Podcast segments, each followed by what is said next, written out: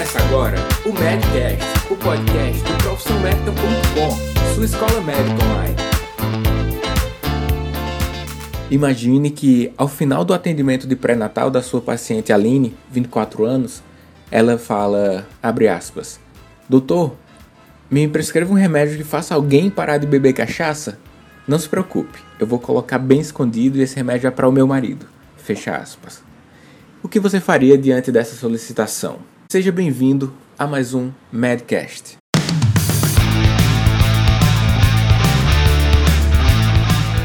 Como você já pôde perceber, o tema do Medcast de hoje é sobre a dependência ao uso do álcool. É muito frequente que terceiros solicitem a você, como médico geral, que prescrevam algum fármaco para que outro membro da família pare de manter a ingesta frequente de bebidas alcoólicas. O uso frequente de bebidas alcoólicas trazem muitos transtornos para o paciente e para suas famílias. E nós vamos conversar sobre esse tema com muito detalhe. Preciso me apresentar aqui porque a cada semana novas pessoas, novos ouvintes do nosso podcast têm chegado. Meu nome é Daniel Coriolano, eu sou médico de família e comunidade e um dos diretores do site profissãomédica.com é uma escola médica online onde você recebe duas web aulas a cada semana. É um, é um site para assinantes, mas a gente divulga muito conteúdo gratuito. Web aulas em vídeo, os podcasts aqui no Medcast e além de muito texto através das publicações no nosso blog. Se você é assinante, você tem acesso a um conteúdo mais ampliado dentro da sua área de membros, um conteúdo a mais em e-books em videoaulas. Mas vamos lá conversar sobre como agir frente ao paciente que tem dependência ao uso do álcool. E eu vou descrever para você agora um caso clínico que é muito provável que você receba ou vai receber em algum tempo, em algum momento da sua prática como clínico geral, médico clínico geral. Imagine o seguinte caso: a paciente Aline, 24 anos, chega para você e solicita uma prescrição de um fármaco para que ela dê de forma escondida ao seu marido, chamado Rafael, que ultimamente tem consumido quase que diariamente bebidas alcoólicas. Este comportamento de consumir bebidas alcoólicas tem comprometido a renda familiar e causado distanciamento afetivo entre o casal, além de conflitos familiares com alguns parentes que tentam intervir nessa situação. Você lembra que já teve a oportunidade de atender o Rafael, 26 anos, há alguns dias. Na ocasião, ele queixava-se de uma dor no joelho e no braço direito, pois, segundo relatou, durante a consulta, caiu da moto na garagem da sua própria casa. Ele falou: Foi apenas um desequilíbrio, doutor, na hora em que fui estacionar, mas nada grave. Bem, você lembra que o examinou na ocasião, não havia sinal de fratura e acabou prescrevendo um anti-inflamatório não hormonal por três dias e realizou algumas orientações. Você faz algumas orientações para a paciente Aline naquele momento do atendimento, diz para ela que não pode prescrever um fármaco por conta de que o paciente não está ali para que você faça as orientações devidas e segue então para uma marcação de consulta com o Rafael para fazer uma abordagem relacionada ao uso de bebidas alcoólicas. Bem, esse caso clínico que eu acabei de relatar para você é um caso que é bem provável que você já tenha recebido, se já é médico, generalista, ou se você é estudante de medicina, é muito provável que você receba algo similar uma paciente solicitando uma prescrição para um terceiro. Então vamos já começar a discussão sobre isso. Bem, o nosso Código de Ética Médica não permite a prescrição para terceiros porque há orientação sobre a posologia do fármaco, sobre os efeitos adversos, e o paciente tendo as suas, as suas faculdades mentais preservadas, então ele tem que estar tá ali para receber todas as orientações. Você não pode prescrever um fármaco para uma pessoa que não está tendo a consciência daquela prescrição.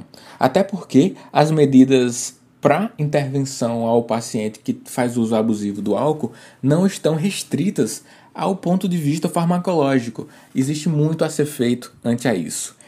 Mas antes de discutir com maior detalhe sobre a conduta diante do paciente em uso abusivo do álcool, vamos falar um pouquinho sobre o que isto pode trazer de maléfico para o paciente e para a sociedade. Bem, nós já sabemos que existe uma associação considerável de morte, de invalidez, de absenteísmo ao trabalho relacionada à dependência ao álcool. Para que você tenha uma visão mais estatística, no Brasil se estima que 48% das pessoas não consomem bebidas alcoólicas. 29% consomem de forma pouco frequente e não faz uso excessivo, mas 23% consomem de forma frequentemente excessiva. Esse é o grande problema relacionado ao uso do álcool, o uso constante e frequentemente excessivo. Nos países com maior desenvolvimento socioeconômico, a gente pode até perceber um maior consumo de bebidas alcoólicas, mas o uso frequentemente excessivo é o que está mais bem associado à morte invalidez, absenteísmo ao trabalho, repercussões fisiológicas consideráveis que você já deve ter estudado em algum momento da sua graduação em medicina.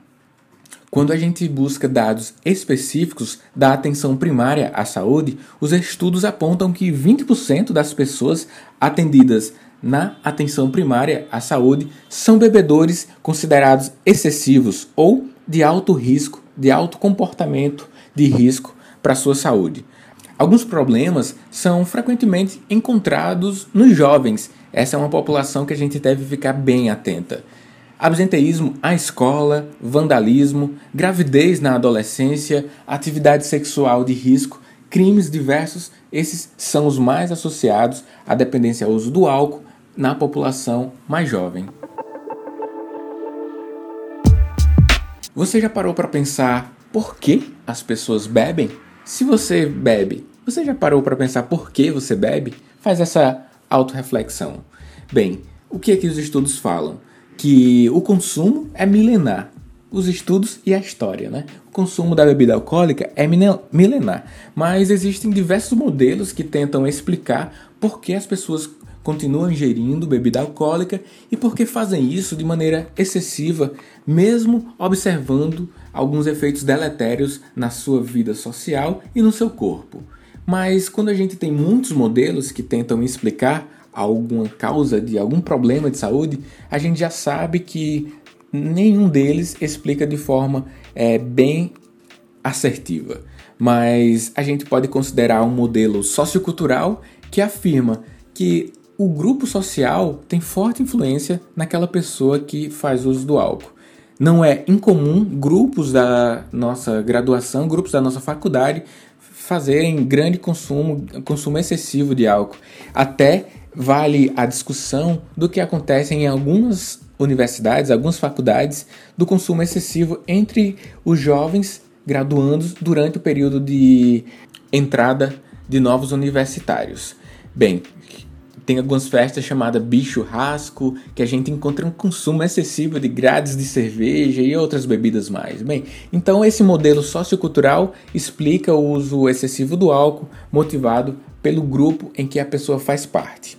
Há também um modelo relacionado à genética. Esse modelo é chamado modelo patológico.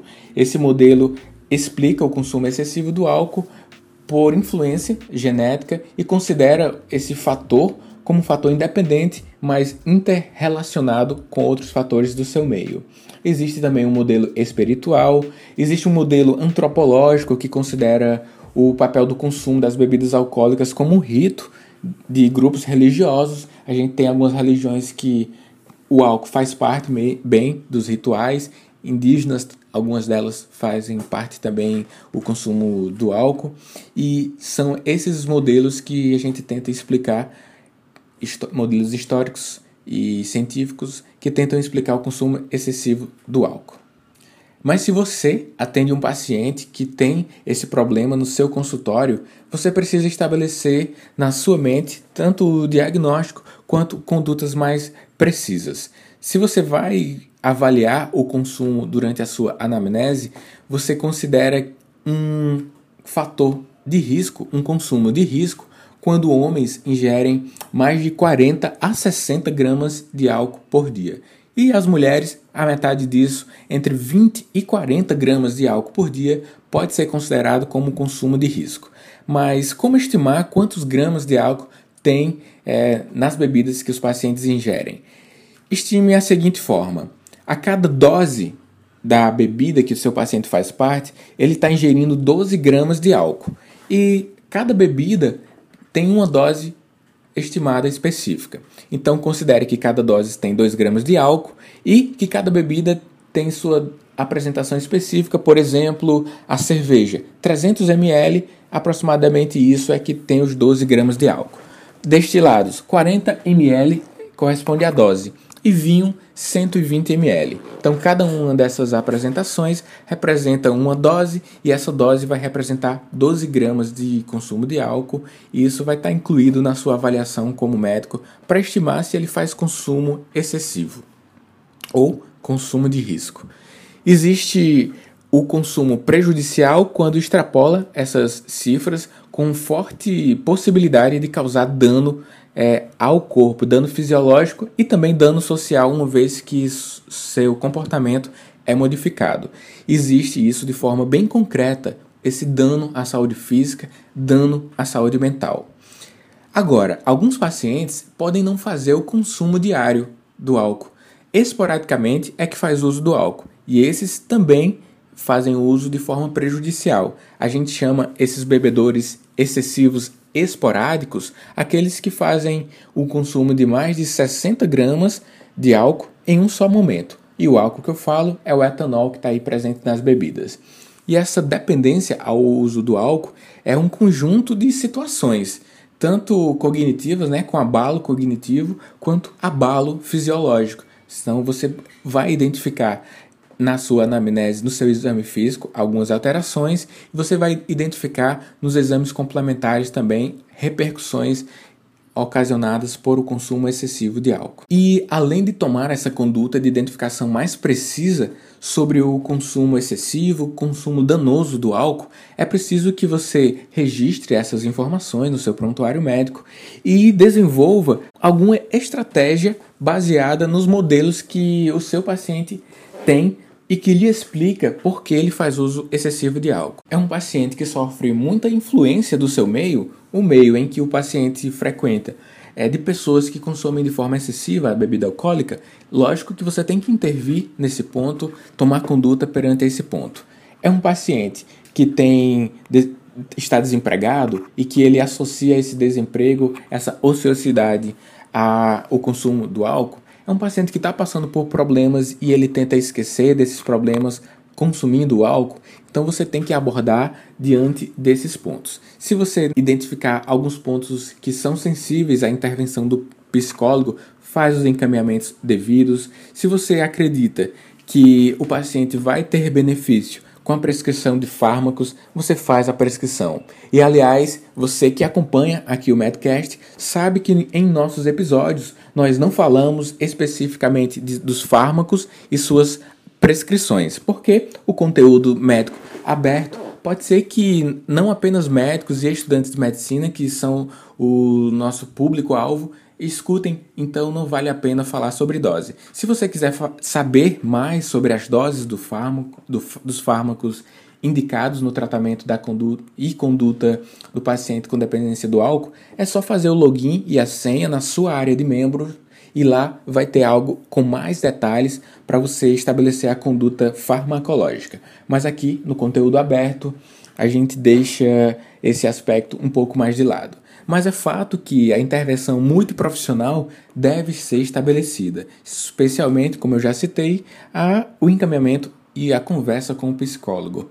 E você deve realizar sempre as intervenções naqueles pacientes de risco, no jovem, no homem que chega ao seu consultório, na mulher, falar um pouco sobre o uso de bebidas alcoólicas, porque isso é um fator de prevenção no público que você faz essa intervenção breve, que é conversar um pouco sobre o consumo de álcool de 3 a 5 minutos, você percebe um, uma boa resposta profilática sobre esse aspecto.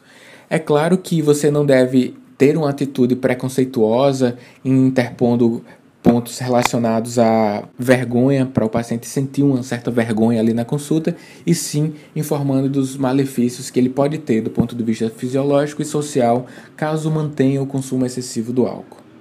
E para finalizar o nosso podcast, é importante que você saiba que as suas intervenções em estágios mais avançados do consumo excessivo do álcool são menos efetivas, mas mesmo assim sempre devem ser feitas.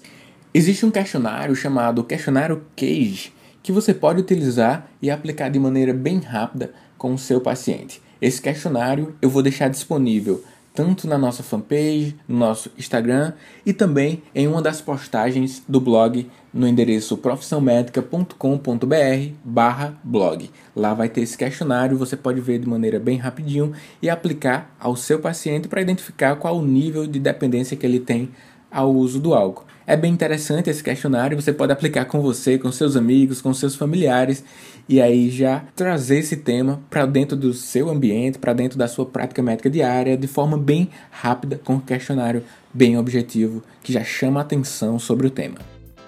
Foi muito bacana gravar mais esse Medcast para você muito obrigado por sempre acompanhar, por assinar aqui o Madcast. Nós estamos variando entre primeiro e segundo lugar entre o ranking dos podcasts mais ouvidos do Brasil na categoria Medicina. Nós estamos sempre produzindo o melhor que a gente pode fazer para que você tenha acesso de forma rápida através de várias mídias.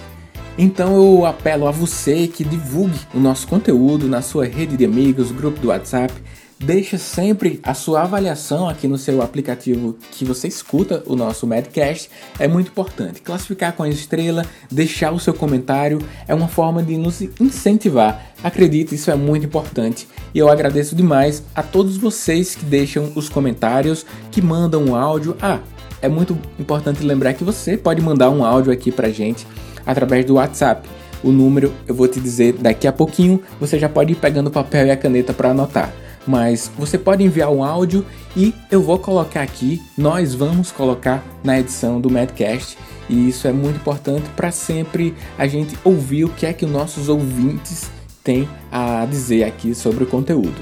Muito obrigado mais uma vez por ouvir o Madcast. Envie sua mensagem de áudio para 88 9 81 15 2001. Você enviando essa mensagem de áudio, você vai aparecer aqui nos próximos episódios. Meu nome é Daniel Coriolano. Forte abraço e até o próximo Madcast. Você ouviu mais um Madcast, um oferecimento profissionalmedica.com, sua escola médica online. Entre no nosso site, assine e receba duas webaulas por semana.